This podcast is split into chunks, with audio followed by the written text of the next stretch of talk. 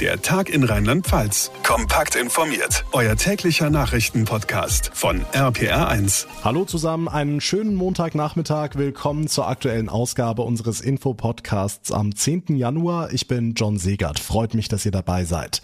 Immer wieder wird viel diskutiert über die Corona-Schnelltests. Zu ungenau, zu unzuverlässig lautet da oftmals die Kritik und teilweise scheinen sie auch die neue Omikron-Variante nicht zu erkennen. Was ist da dran? Wie sicher sind unsere unsere Tests, gerade jetzt, da wir sie mit der 2G-Plus-Regel ja dringend brauchen. Das ist heute ein Thema bei uns hier im Podcast. Außerdem sprechen wir über einen Fall aus Mainz, der für sehr viel Gesprächsstoff sorgt. Die Polizei in der Landeshauptstadt hat sich nämlich die persönlichen Daten von mehreren Personen aus der Luca-App genommen, um andere Ermittlungen voranzutreiben. Was Datenschützer dazu sagen, das hört ihr ebenfalls gleich. Der Fall Djokovic ist heute auch Thema bei uns. Der Tennisprofi verhandelt ja mit den australischen Behörden darüber, ob er mit unbekanntem Impfstatus in Australien einreisen darf oder nicht. Er will ja schließlich die Australian Open spielen. Und vielleicht ist es euch in den vergangenen Tagen auch aufgefallen, viele Störche sind schon wieder auf unseren Wiesen in Rheinland-Pfalz unterwegs. Sollten die aber nicht bei den Temperaturen eigentlich im Süden sein, teilweise in Afrika? Wir klären auf nach den wichtigsten Meldungen vom heutigen Tag. Was nützt es, wenn wir uns testen, testen und nochmal testen, aber die Dinger funktionieren nicht richtig und erkennen Omikron teilweise nicht? Es gibt Riesendiskussionen um die Corona-Schnelltests. Marius Fraune aus der RPA1 Nachrichtenredaktion. Heute hat das Paul-Ehrlich-Institut aber vorsichtige Entwarnung gegeben, ne? Genau, das Institut sagt, die meisten in Deutschland angebotenen Corona-Schnelltests sind durchaus zum Nachweis von Omikron geeignet. Der Präsident des Paul-Ehrlich-Instituts, Professor Cicutek, sprach heute Morgen im ZDF von mindestens 80 Prozent. Trotzdem sollen die Tests jetzt nochmal genauer unter die Lupe genommen werden. Gibt ja inzwischen über 600 verschiedene, die in Deutschland zugelassen sind. Und das Problem ist, viele davon wurden eigentlich nie so richtig von den Behörden überprüft. Jetzt kommt noch Omikron dazu, die neue Variante, die wohl ohnehin nicht so gut erkannt wird. Also, da soll es demnächst demnächst mehr Klarheit geben. Bundesgesundheitsminister Lauterbach hat eine Positivliste für Corona-Schnelltests angekündigt. Damit sollen wir dann eine Orientierung haben, welche Tests ich guten Gewissens kaufen kann und von welchen ich lieber die Finger lasse. Hm, bis es soweit ist, bleibt der Weg zur offiziellen Teststation im Zweifel also die bessere Alternative? Ja, weil die Tests dort oft besser sind und zweitens von geschultem Personal durchgeführt werden. Aber auch die sind nicht hundertprozentig, das wissen wir schon lang, aber wir brauchen halt eine gewisse Aussagekraft. Gerade jetzt mit der 2G-Plus-Regel, die gilt in Rheinland-Pfalz ja schon länger, in Restaurants zum Beispiel und kommt ja jetzt bundesweit.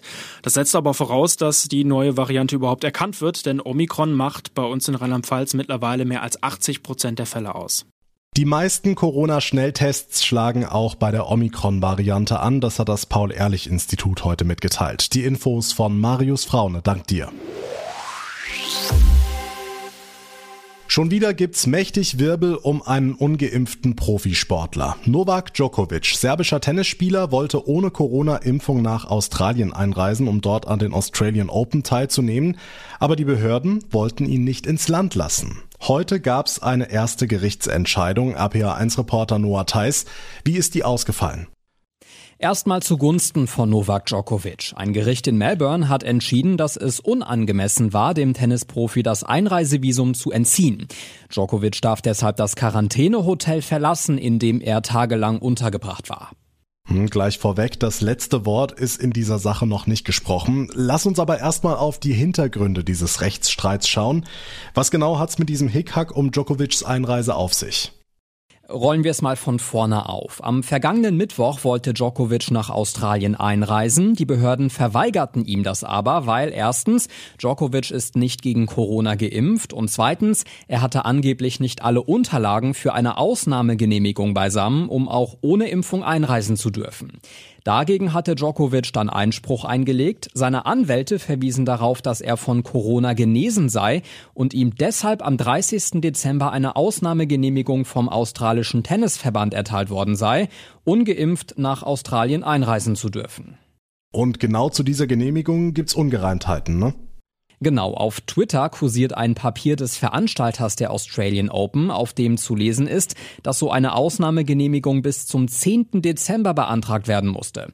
Die Corona-Genesung, wegen der Djokovic so eine Genehmigung erhalten hatte, wurde ihm aber erst am 16. Dezember bescheinigt, also sechs Tage nach Fristablauf.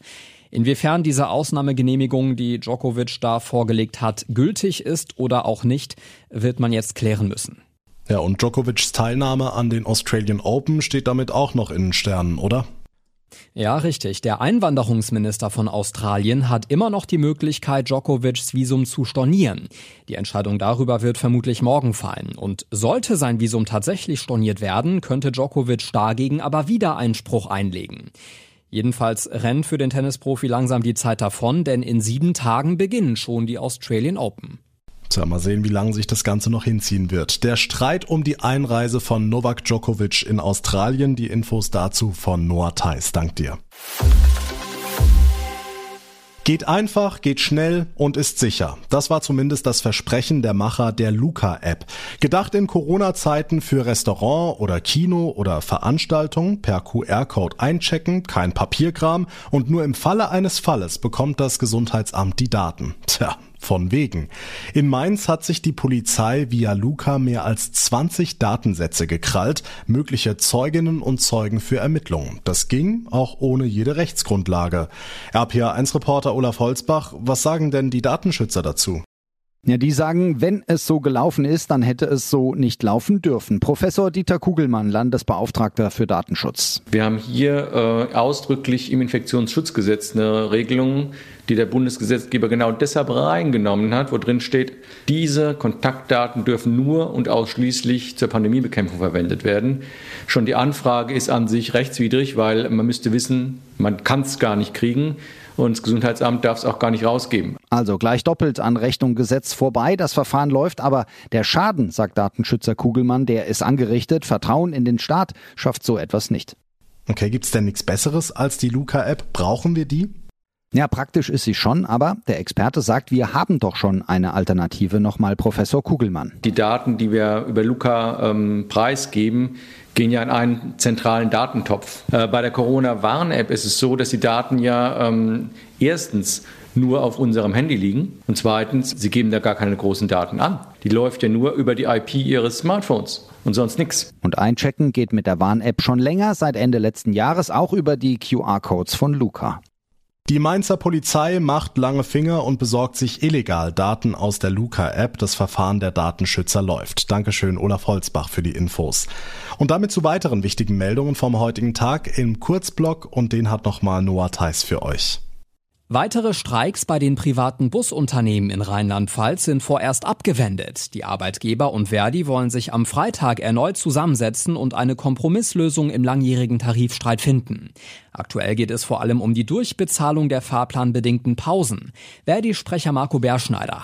Busfahrerinnen und Busfahrer sprechen hier in internen Kreisen von den sogenannten Schweinediensten. Also das sind Dienste, die dann teilweise 13, 14 Stunden Schichtlänge haben und sie aber nur sieben Stunden oder sowas bezahlt bekommen und den Rest stehen sie irgendwo rum, ohne Pause, ohne Toilettenmöglichkeit. Diese Dienste haben sie nach wie vor. Bei den Ausschreitungen in Kasachstan sind nach Angaben des Innenministeriums fast 8000 Menschen festgenommen worden. Heute galt in Kasachstan außerdem eine landesweite Staatstrauer. Das Land kommt seit mehr als einer Woche nicht zur Ruhe. Unmut über gestiegene Preise an den Tankstellen schlugen in Proteste gegen die Staatsführung um, bei denen auch viele Menschen verletzt und getötet wurden.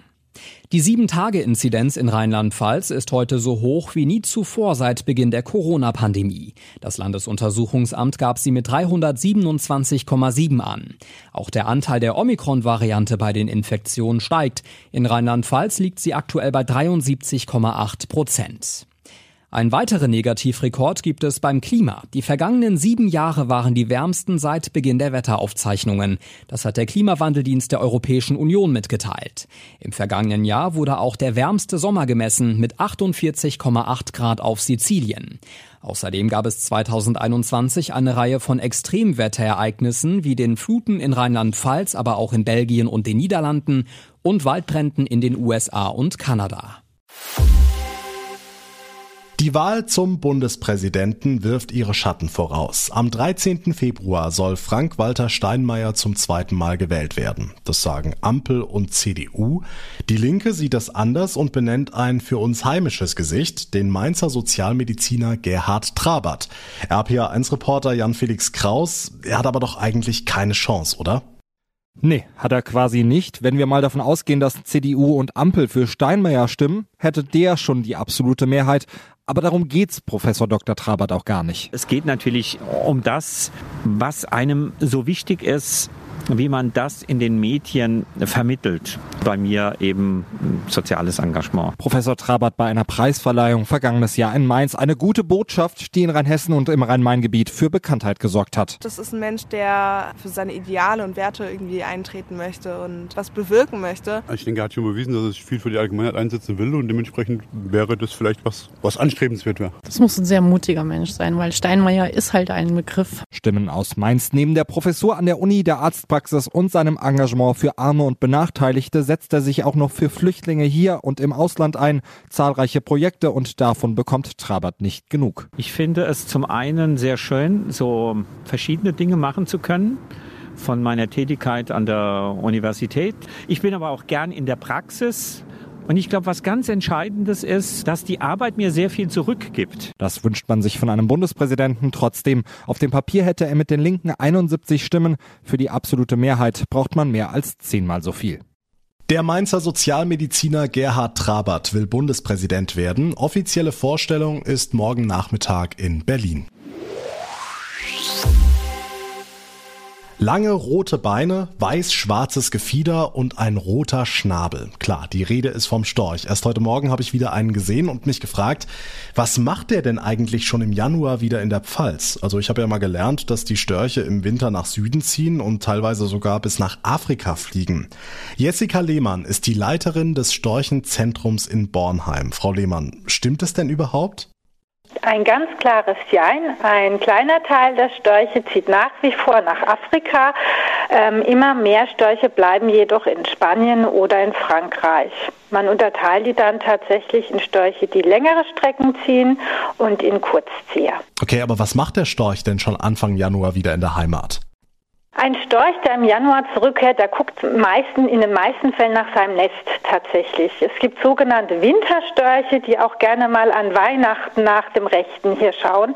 Das sind aber natürlich keine Störche, die in Afrika überwintern, sondern die Störche, die in Frankreich, meistens voran im Elsass überwintern und hier dann immer wieder für Stippvisite zurückkehren. Also viele Störche sind quasi Pendler.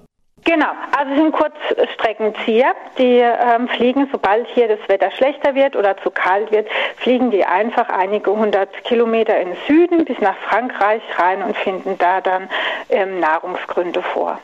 Hm, die Störche, die im Winter weite Strecken auf sich nehmen, sind sogenannte Ostzieher, aber die leben nicht in der Pfalz, ne? Unsere Pfälzer-Störche sind ja eher so die gemütliche Fraktion, wie der Pfälzer an sich.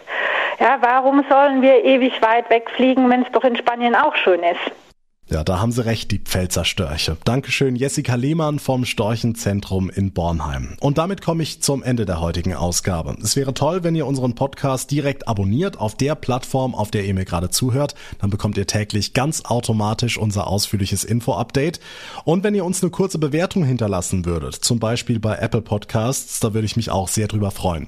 Mein Name ist John Segert. Ich bedanke mich ganz herzlich fürs Einschalten und für euer Interesse. Wir hören uns dann morgen Nachmittag in der nächsten Ausgabe Ausgabe wieder. Bis dahin eine gute Zeit und vor allem bleibt gesund. Der Tag in Rheinland-Pfalz, das Infomagazin, täglich auch bei RPR1. Jetzt abonnieren.